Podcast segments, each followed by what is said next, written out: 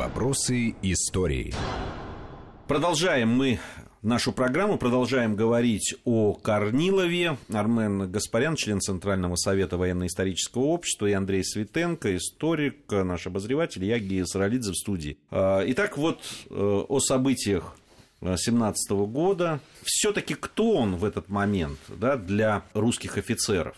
Да, человек, который, ну, казалось бы, с одной стороны есть присяга, с другой стороны произошла революция. Но, Нет, на... по присяге с этой точки зрения вообще остался верен один только человек, которому никто не может предъявить ни единой претензии, это граф Келлер. Потому что э, устойчивый миф там про хана Нахичеванского, это все чепуха.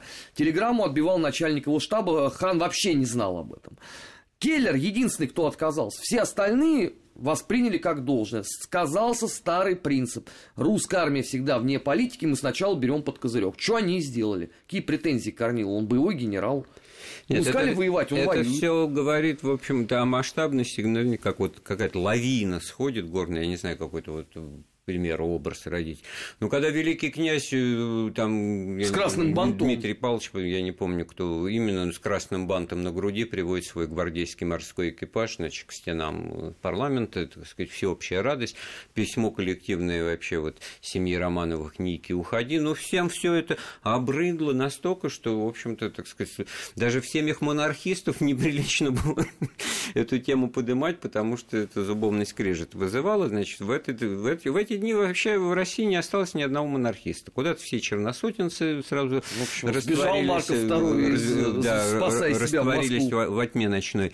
Вот. И в этом смысле это как раз назначение абсолютно правильное и, в общем, точечное просто попадание в десятку, в мишень. Но еще лучше было бы вообще расформировать этот Петроградский военный гарнизон как, как особую воинскую часть, которая к этому времени превратилась в нечто, вы знаете, когда вот дедовщина, вот в армии обычно дедовщина, но есть стало, а тут одни деды, одни старики, одни, значит, вот знающие себе цену, воевать уже не хотят, дедушке не положено, он на фронте побывал, он там, скорее всего, ранен был, значит, он в этот самый Петроградский гарнизон теперь записан, он как резерв, он как как некое элитное подразделение воспринимается, а оно становится рассадником вот, потом уже революционных э, инициатив большевиков. И надо было это все, конечно, использовать на фронте. А вот я тут с Андреем соглашусь, и даже не сколько я, сколько э, очевидцы, участники тех событий, потому что в эмиграции потом очень многие говорили, что после Хабалова первое, что надо было сделать, расформировать половину отправить на фронт, а вторую в идеале какой-то типа штрафбата создать, потому что э, революционное брожение там э, приняло совершенно гипертрофированную форму, и не случайно вот этот факт убийства офицера э, который потом демократическая печать сказала, что это вот торжество новой России, это ведь как раз вот что, Петроградский военный округ, потому что никто с ним справиться уже не мог. Ну, я все-таки хотел бы э, зафиксировать, так это или не так. А, ну, считается, что, ну, как их назвать такие, махровые монархисты, да, все-таки Корнилову не простили вот эту репутацию революционного генерала. Нет, а давайте мы здесь зададим вопрос как иначе. А во-первых, а что сделали сами махровые монархисты для спасения русской монархии? Это, это другой вопрос. А, это первый момент. Второй момент. Вот мне всякий раз, когда задают этот вопрос, э, говорят, вот они пошли на фронт. Я говорю, ребят, а можно персонали, вот фамилии? Вот когда мы говорим про гражданскую войну, да, я могу вам сам их назвать. Вот это деятель там из церковного управления черносотенцы, да, вот это деятели в Осваге черносотенцы. А вот в годы Первой мировой войны можно мне персонали? И выясняется, что никто назвать не может, но зато все плохие. Брусилов плохой.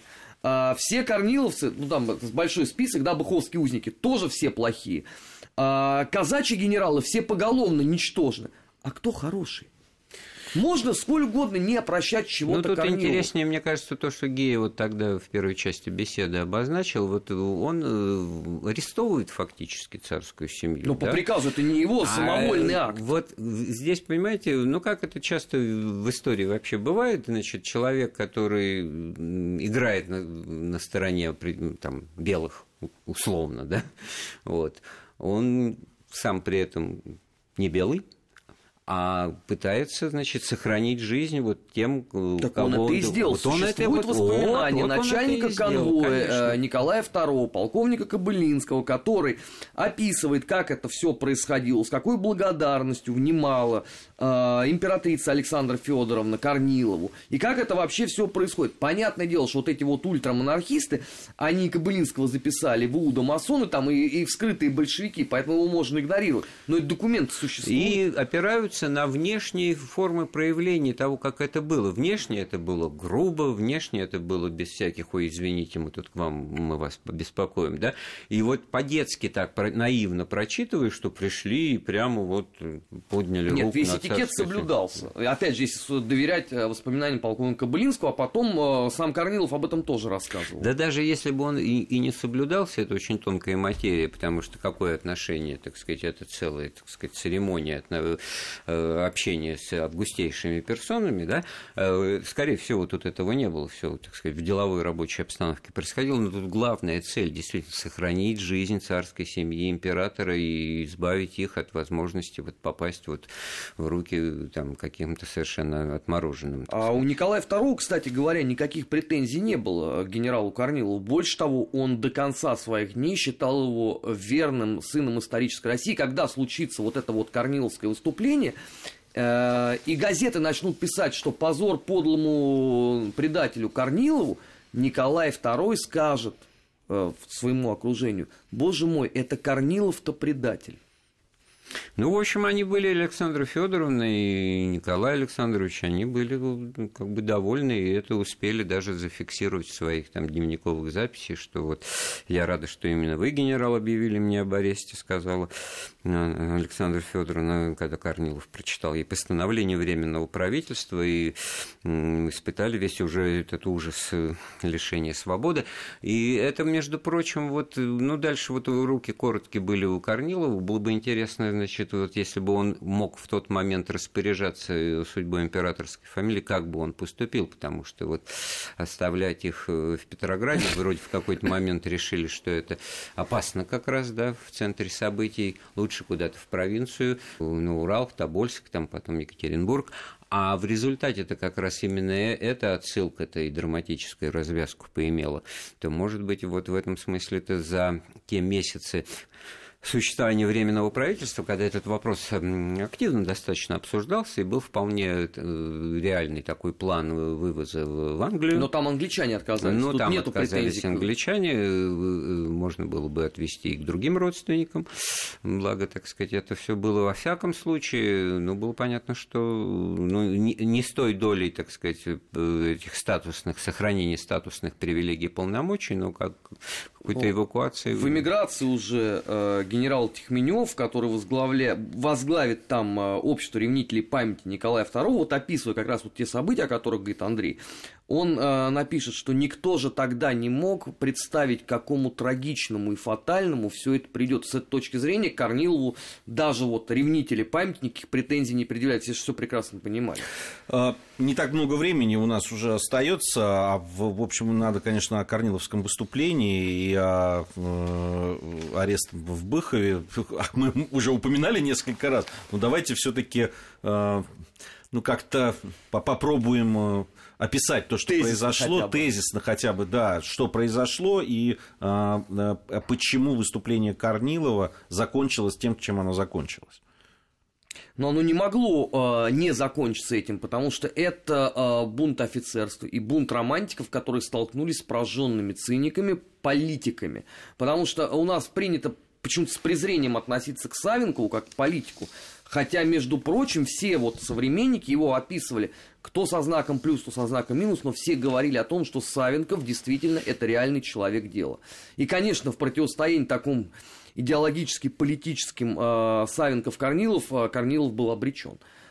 Еще имея э, под собой, э, условно, там фигуру Керенского, который, ну, как-никак, он руководит ну, правительством. тут ведь э, предшествовало сентябрьскому выступлению уже как бы попытки внутреннего переворота, события лета, когда Корнилов был уже военным министром, и все это связано с этим неудачным наступлением.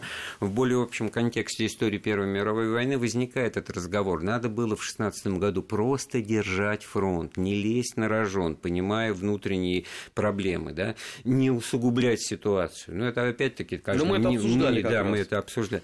Вот. Но с приходом Корнилова на этот пост возникает надежда, что нам удастся успешно наступление провести, и оно вроде как успешно и начинается, да, и вот эти вот ударные батальоны, батальоны смерти, это мобилизация, это военно-патриотическая работа, это вот все тоже как бы вот в плюс Корнилову, а результат-то в результате плачевный, получается, да что... потому что в разнос там уже все шло, там кого то не поставь, все равно толку никакого не будет.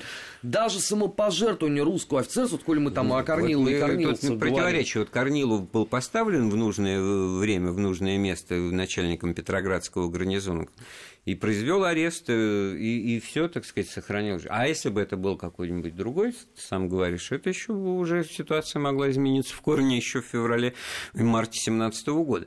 В данном случае вот э, его нужно было ставить на то место, которое он реально мог бы выполнять э, задуманное. А если здесь действительно положение такое, что существует